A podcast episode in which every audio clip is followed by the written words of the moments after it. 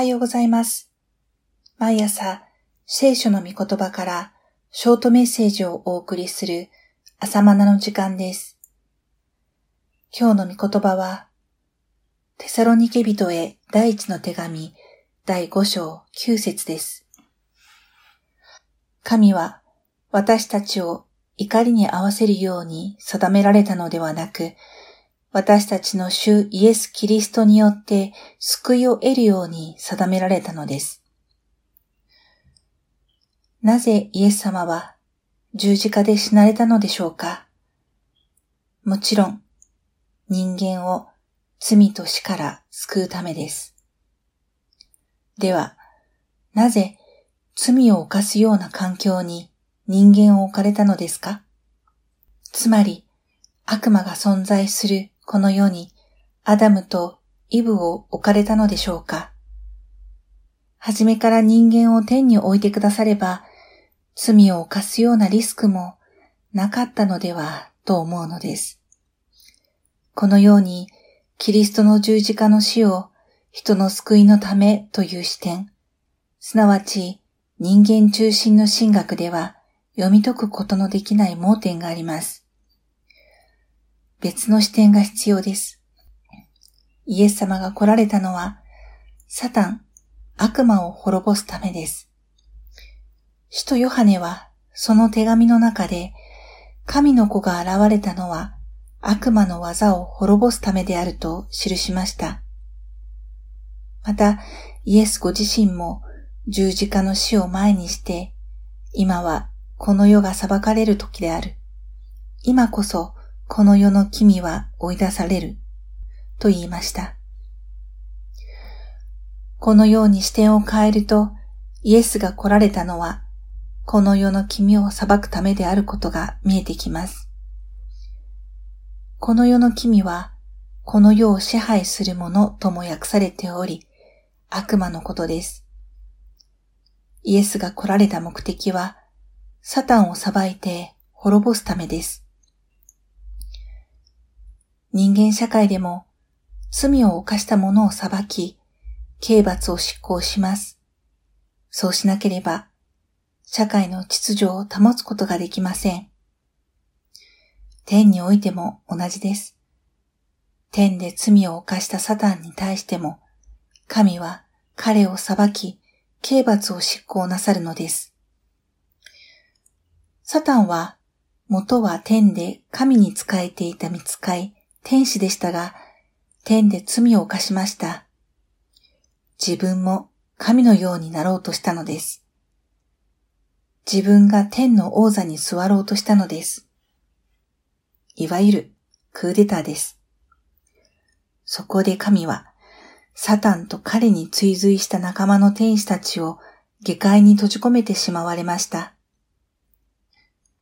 神は罪を犯した見つかいたちを許しておかないで、彼らを下界に陥れ、裁きの時まで暗闇の穴に閉じ込めておかれた。この下界は新海訳で地獄と訳されていますが、ふさわしい訳ではありません。なぜなら、サタンはまだ地獄に入っていないからです。地獄行きはイエス再臨の後のことです。注釈です。下界と訳されたギリシャ語は、タルタローサス。地獄と訳されるゲヘナとは、区別される語句です。注釈終わります。下界とは、私たちの住む世界のことです。彼らを閉じ込めた世界は、暗闇の穴と表現されていますが、まさに宇宙は天から見れば下界であり、暗闇の穴のようなところです。そこに、サタンとその仲間である堕落した見使いたちを神は裁きの時まで閉じ込めたというわけです。一般社会でも犯罪者は留置され、裁判を経て刑を確定し、その刑罰を執行するわけですが、天で罪を犯したサタンも同じ経緯をたどります。初輪のイエスは十字架の死と復活によってサタンを裁きました。なぜ十字架の死と復活がサタンへの裁きになるのか、詳しい説明は別の機会に譲ることにします。そして、再臨のイエスはサタンを地獄、ゲヘナに投げ込むために、つまり刑罰の執行のために来られます。この一連の出来事をまとめて、裁きと表現しています。この裁きのためにイエス様は来られたのです。ですから、裁きと死の刑罰とは、本来罪を犯した見つかいたちのため、つまりサタンとその仲間のために用意されたものであって、人間のために用意されたものではありません。神はご自分に似せて創造なさった人間をこよなく愛しておられます。ところが、神を誤解する人がいます。神は人間を肉体という弱さを持つ存在に想像しておいて、その弱さゆえに罪を犯したら地獄に投げ込もうと準備なさっていると。そんな非常な神ではありません。整理するとこうなります。イエス様が来られたのは、悪魔を裁いて悪魔の技を滅ぼすためである。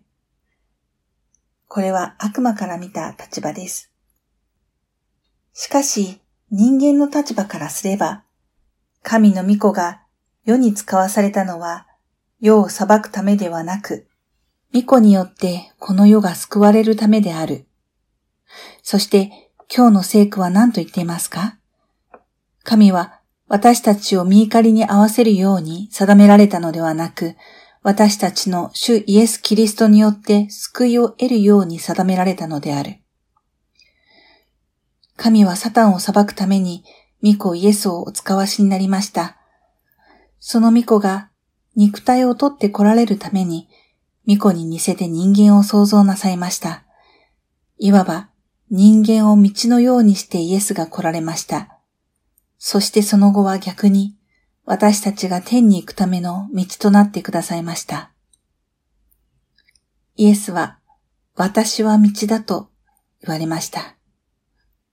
このように人間は神の道路者として作られたのであって、神は人間に見怒りを下そうと定められたのではありません。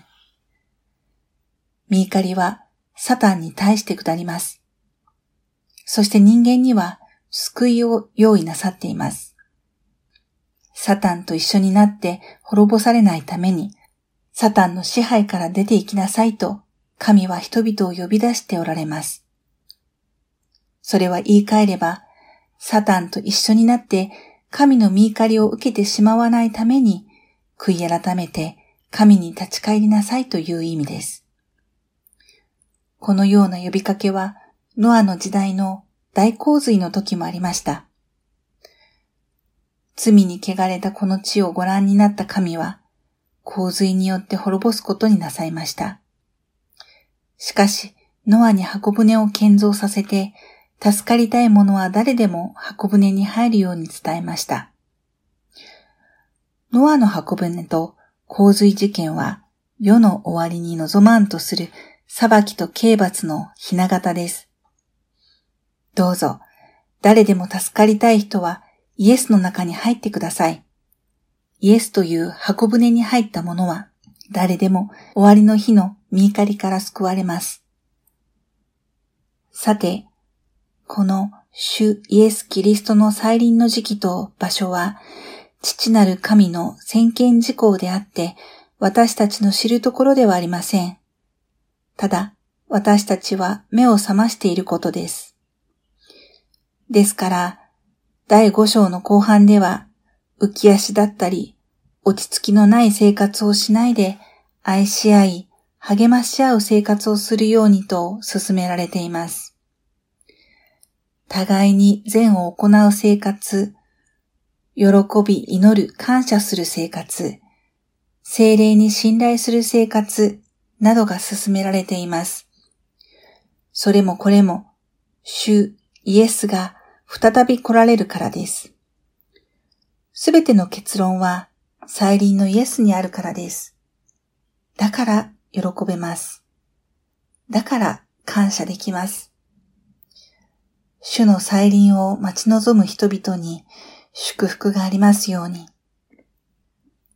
では、また明日。